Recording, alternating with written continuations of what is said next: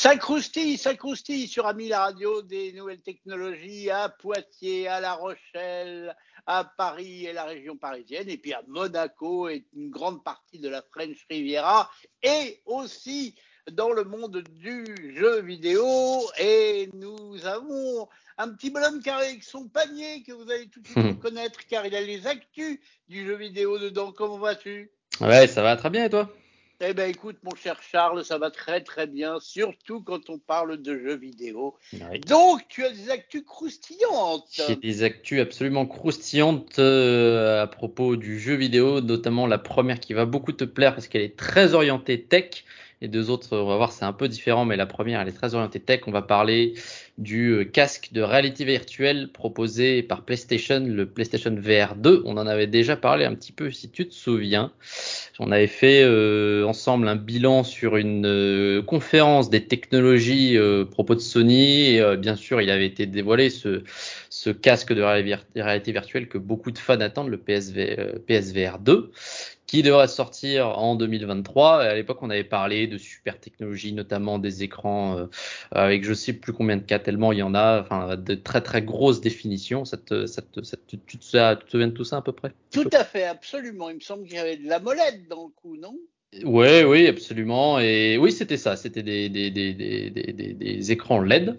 Et on avait aussi parlé du fait euh, qu'il n'y avait qu'un seul câble. Euh, c'était aussi une, amélioration que ce, casque pouvait aller se connecter à la PlayStation avec un seul et unique câble, ce qui facilitait un peu parce que un casque qui dit casque de réalité virtuelle dit qu'on se déplace un peu, on l'a sur la tête et puis on peut on est un peu plus libre de ses mouvements que avec un clavier et une souris par exemple mais enfin, si je peux me permettre de faire une parenthèse, en 2022, alors qu'on va bientôt remarcher sur la Lune, moi je trouve qu'un casque comme ça, il ne devrait plus avoir de câble du tout. Alors du euh, et du Wi-Fi. Alors oui, mais tu ne fais pas encore, euh, même en 2022, que ce soit casque de réalité virtuelle ou non, tu ne fais pas passer euh, via euh, du Wi-Fi et un du euh, de, de, un signal visuel ultra haute définition, donc 4K ou plus, et en plus de ça des signaux de position du casque, donc à savoir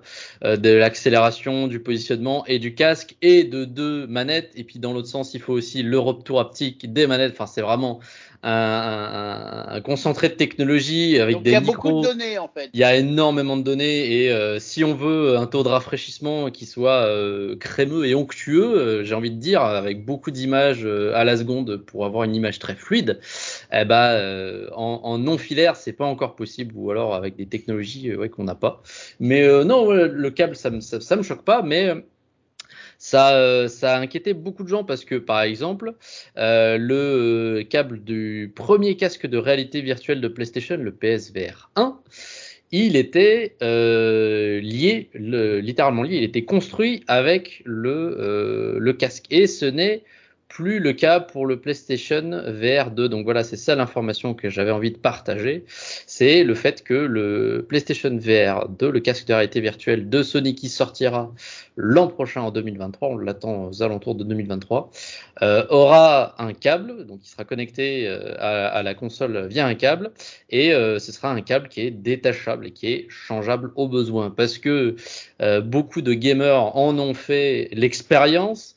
Euh, avec le casque de réalité virtuelle premier du nom chez PlayStation, bah, il suffit que tu le laisses traîner euh, comme ça euh, chez toi par terre, tu laisses traîner ton câble et dans ta maison tu as un, un, un lapin ou un cochon d'Inde vicieux qui vient te mordre le câble et te le couper. Oui, un lapin vicieux, ah, on va oui, dire un Lapin, d'accord. Un lapin crétin, alors. Oui, oui, crétin, crétin et vicieux. Mais si, si jamais ton câble se venait, euh, venait être sectionné ou même endommagé, et eh bah tu l'as dans l'os parce qu'il n'était pas changeable puisque le câble du PlayStation VR 1 était construit avec, il n'était pas changeable et donc il fallait que tu rachètes le casque en entier pour un câble. Est ballot. Ce qui est vraiment ballot et donc c'est quelque chose que Sony a bien compris qu'il fallait changer. Donc le, bon côté des choses, c'est que, comme je l'ai dit, Euh, si vous allez avoir un problème de, câble sur votre futur casque de réalité virtuelle Sony, vous allez pouvoir le changer. En revanche, le côté un peu moins cool et qui va pas dans les directives européennes, on va dire, pas vraiment dans les directives européennes, c'est que ce sera pas un câble universel. C'est-à-dire que ce câble, d'un côté, il sera USB-C, mais de l'autre côté, il sera euh, bah, une, prise qui sera développée par Sony. Donc on ne pourra pas le remplacer par n'importe quel câble. Donc on, on imagine qu'au début, à la sortie, il y a Sony qui va proposer euh, son propre câble, peut-être même un câble. Il se la joue un peu Apple en fait. Hein. Il se la joue un peu Apple, mais euh, peut-être que euh, après, il y a, on sait que pour pour Sony, il y a beaucoup beaucoup de de, de, de boîtes qui font de, du hardware qui, bah, par exemple là, tu peux racheter une une, une manette qui n'est pas une manette faite par Sony, mais qui sera quand même compatible avec ta PlayStation, etc. Donc il y a beaucoup de marchands de hardware qui font leur propre hardware qui est compatible avec euh, les produits euh, Sony euh, et, donc mais voilà ça, viendra ça viendra avec le temps mais mais voilà ce qui est rassurant déjà au moins c'est que au besoin on pourra changer son câble qui se la joue effectivement un peu à faire des trucs particuliers. Mais mais voilà le, le plus important c'est qu'on puisse changer son câble et qu'on n'ait pas à, à, à, racheter le casque en entier. Ce serait dommage quand même. Mais écoute c'est une bonne initiative en tous les cas. Je suis d'accord. Eh oui très bien. Euh, la deuxième petite info que j'avais, enfin même les deux dernières petites infos que j'avais à partager, ça concerne les fans de jeux vidéo qui à la fois m'exaspèrent et à la fois me fascinent. M'exaspère pour la première info et me fascine pour la deuxième. La première info, c'est euh, à propos d'une polémique autour d'un jeu qui s'appelle God of War. Donc j'avais un peu reprendre toute l'historique de ce chose-là. Pour les gens qui ne, connaissent pas trop, le jeu God of War, c'est une série qui est sorti pour la première fois en 2005 qui a eu un certain nombre euh, d'épisodes et qui a fait une, une, grande, une assez grande pause entre euh, 2013 et euh, 2018. Voilà, et le 2018, c'était le grand retour de la saga euh, God of War, euh, qui est sorti à l'époque sur PlayStation 4. Et euh, pendant ce grand temps de latence, ils avaient un peu vraiment changé la sauce et ils avaient fait un très bon jeu. God of War qui est sorti en 2018, il a été sacré meilleur jeu de, de 2018. Il a eu plein de distinctions, etc. Donc donc un, il était acclamé partout, donc ça a été un très bon jeu. Et qui dit très bon jeu dit qu'on va pas s'arrêter là. Donc les développeurs ont entrepris et ça a été annoncé euh, un petit moment euh, la suite de ce God of War qui est sorti en 2018, qui va s'appeler God of War Ragnarok. Et euh, donc ce jeu Ragnarok a été annoncé il y a un petit moment, mais depuis pas trop trop de nouvelles. Du coup les fans s'impatientent. Et, euh, et du coup, on en arrive au mois dernier où des insiders, alors les insiders du monde du jeu vidéo, on c'est des gens qui sont euh, qui sont dans le milieu, on va dire, et qui ont toujours les bonnes infos au bon moment et qui ont leurs petits contacts à droite à gauche dans les studios et qui arrivent à dénicher des informations avant tout le monde. Et donc les insiders euh, du, du monde du jeu vidéo avaient euh, prédit que euh, Santa Monica et notamment Sony, donc, du coup, donc Santa Monica c'est le studio qui développe God of War et euh, Sony donc détient ce studio. Euh, les insiders avaient prédit qu'il y aurait une annonce officielle de la date de sortie du prochain God of War Ragnarok. Donc les insiders avaient dit ça. Les fans s'étaient trop hypés en mode ouais trop bien on va enfin savoir quand est-ce qu'il sort parce qu'il a annoncé vers cette année, vers la fin de l'année mais on sait pas trop quand. Euh, au final, il n'y a pas eu cette annonce, donc l'information euh, comme quoi l'annonce de la date de sortie était fausse. Euh, a eu pour conséquence que les fans se mettent à harceler les, les développeurs euh, à coup, euh, à coup de, de, de, de, messages menaçants. Il y a même une, une développeuse qui a euh, reçu une, une dick pic, donc une, une image, euh, une image de, sexe masculin, et d'un mec qui a affiché avec euh, avec cette image un, un, un message en mode quand est-ce que le jeu va sortir, etc. Donc, mais des trucs, mais totalement lunaires, mais c'est pur et simplement, purement et simplement du harcèlement. Bref, donc les fans se mettent à harceler les développeurs parce que l'annonce n'a pas été faite. Euh, les développeurs à parfaitement juste titre s'indigne bien évidemment il y a des messages qui sont faits euh, pour dire que euh, ils sont euh, très fiers du jeu sur lequel ils, ils, ils travaillent euh, qu'ils travaillent dur sur ce jeu et qu'ils aiment bien leur communauté mais que la passion pour leur jeu ne doit pas passer outre la dignité euh, euh, des, des, personnes qui travaillent dessus et la passion ne doit pas être toxique. Donc voilà message à droite à gauche Donc c'est n'importe quoi, un peu. Les fans ensuite pointent le doigt vers, ils disent, parce que tout le monde recherche un peu un, bouc émissaire, un coupable. Les fans du coup pointent le doigt vers les insiders qui du coup ils disent ah bah ouais mais euh, tout ce tout ce fiasco n'aurait pas eu lieu si les insiders n'avaient pas relayé une information qui était fausse. Et, euh, et, euh, et, en fait, tout le monde se crie un peu dessus euh, à, propos de, de, de, ce jeu. Et, euh, et, et les, les, le, le, développeur de God of War qui est sorti en 2018 et qui travaille aussi sur God of War Ragnarok, donc il, il, a, il a dit, donc c'est Cory Bar, Bar, Barlog, voilà, Cory Barlog, euh, il a dit qu'il fallait un peu se calmer et un peu arrêter et un peu arrêter de chercher euh, qui euh, qui accuser euh, et, euh, et, juste juste patienter euh, calmement. Et puis et puis voilà de toute façon on sait que le jeu devrait sortir vers la fin d'année. C'est toujours difficile dans les derniers mois de, derniers mois de développement de de, de, de, fournir de la part des développeurs euh, de fournir une, une, une, date de sortie euh, euh, précise parce que voilà on a toujours des trucs à rajouter au dernier moment et ça peut repousser euh, de quelques mois et voilà une date officielle c'est une date officielle. Une fois qu'on l'a annoncé normalement on est censé la tenir. On se souvient du fiasco de Cyberpunk qui a eu une nouvelle date officielle environ tous les six mois donc voilà, pour éviter de faire ce genre de choses-là, eh ben, eux, ils veulent faire les choses bien, donc du coup, ils prennent leur temps, et à juste titre. Mais voilà, ça ne doit pas, euh, ça ne doit pas passer euh, par euh, des, de, de, la part des, fans. D'autant plus, d'autant plus que c'est monnaie courante, et ça les gens devraient le savoir, c'est monnaie courante pour les développeurs de volontairement mettre des fausses informations dans leur jeu. Euh, par exemple, pour euh, éviter les, euh, les, fuites d'informations, etc.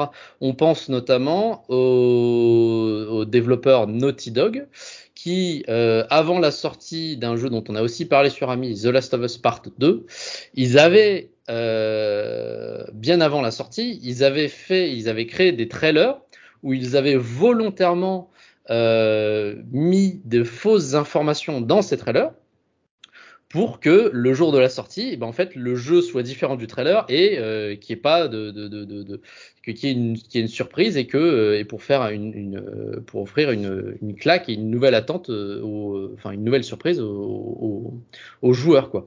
Et euh, il y a aussi des développeurs qui mettent pas forcément dans des trailers, mais en, en, dans les dans les fichiers du jeu euh, qui mettent des fausses informations parce que les développeurs savent très bien qu'il y a des gens qu'on appelle des data miners, des data miners, pardon. On pourra en reparler, ça, je pense, c'est un sujet que j'aimerais bien reparler aussi euh, avec, avec euh, toi, Guillaume, et nos chers auditeurs.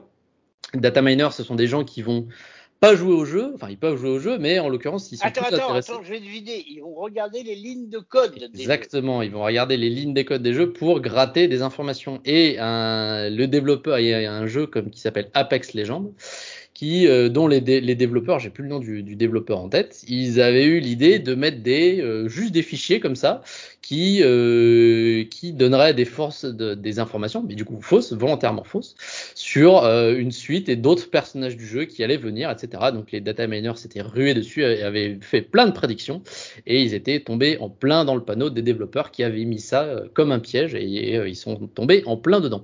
Donc voilà, donc la morale de cette histoire, c'est qu'il faut y aller avec les déclarations, avec les informations et surtout se calmer et attendre patiemment les annonces officielles et on s'en sortira tous bien mieux.